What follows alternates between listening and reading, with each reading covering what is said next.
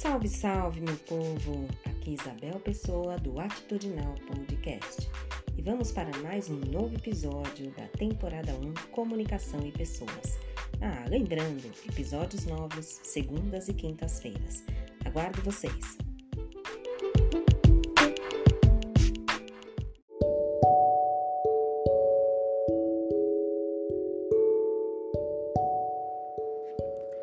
Encontro a mala está aberta e vazia em cima da mesa. Não consigo decidir o que vou colocar ali dentro.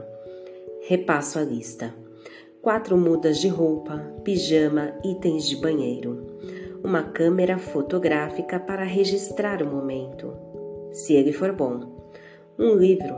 Será que terei tempo? Namoro os livros na estante. A seção de não lidos é a que mais cresce. Estão organizados por tamanho da lombada, tão lindos que tenho vontade de jogar todos no chão só para arrumá-los de novo. Hoje eu precisava de desordem para organizar. Não tenho tempo. Tiro um, folheio e devolvo ao mesmíssimo lugar. Será que vai fazer frio? Casa de campo sempre sopra um vento fresco. Um casaquinho extra não faz mal. Ouço a voz de minha falecida mãe. Enfio o cardigan preto na mala a estrear o espaço. Ficou tão escondido no fundo da mala preta, com forro preto tentando se esconder. O pedaço de minha mãe, que mora em mim, por sua vez, está sempre à vista. Embalo o chinelo com uma sacola plástica do tamanho exato não gosto de pisar no chão gelado. Será que a casa tem piso de madeira? Pela foto, eu diria que sim. Um piso frio não faria sentido naquele cenário bucólico. Esqueci de perguntar isso no último e-mail. Tínhamos tantos assuntos importantes a tratar que esquecemos do trivial. Escolhi o livro Saramago vai agradar. Um homem duplicado demonstra que já li o básico, os ensaios, as intermitências.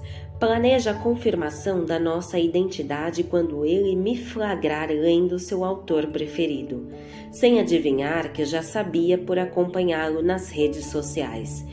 Devo fingir surpresa. Que coincidência! Uma familiaridade aquecedora de ambientes gelados, um ponto em comum, mesmo que falso. Não suporto Saramago, aquele jeito de escrever sem colocar as coisas no seu devido lugar. Escolho duas calças jeans, uma clara e outra escura uma blusa branca com um pequeno bordado no peito esquerdo que combina com qualquer coisa, até com coração acelerado. Devo levar um vinho? Ele mencionou ter uma adega próxima à piscina. Acho melhor não arriscar levar algo que não agrade. Já não basta eu, por inteiro, o secador de cabelo, a maquiagem para garantir que eu esteja tão apresentável quanto nas fotos que ele viu. Será que vai me reconhecer? Me arrependo de não ter enviado nenhuma foto mais descompromissada. Estava tentando impressioná-lo, obviamente. Agora que o encontro vai de fato acontecer, me pergunto se a estratégia foi boa e se ele não gostar do que vir, e se ele se arrepender de ter me convidado, e se ele me achar boba, neurótica, desinteressante finaliza a mala, encaixando o travesseiro por cima. Costume meu não dormir em travesseiros alheios. Também não costumo me encontrar com homens desconhecidos em suas casas de campo. Mas acho que a exceção justificaria esse final de semana. Ele não é exatamente um desconhecido, eu apenas não o conhecia ainda. Rememoro a euforia que senti quando vi seu perfil pela primeira vez na tela. Depois de tantos anos de busca, finalmente uma resposta. O rosto que associei ao nome, a imagem que se formou em minha cabeça sendo substituída pela imagem que eu via no computador. Seu sorriso, seu cabelo, a pinta no queixo que lhe confere personalidade.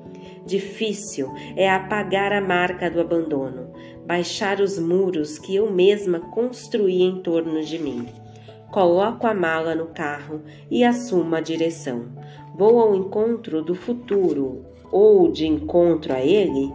A busca incessante por esse passado não vivido.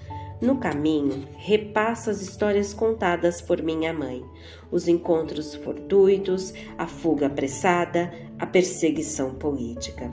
O nome escrito em um caderninho, a, a, falta de um endereço, de uma explicação razoável, os anos perdidos na espera de uma volta que não veio, a ignorância sobre a minha existência.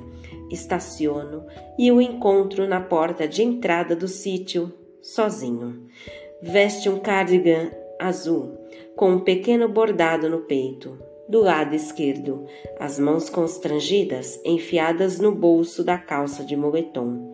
Faz frio, sim, como previsto. Oi, pai. Cheguei.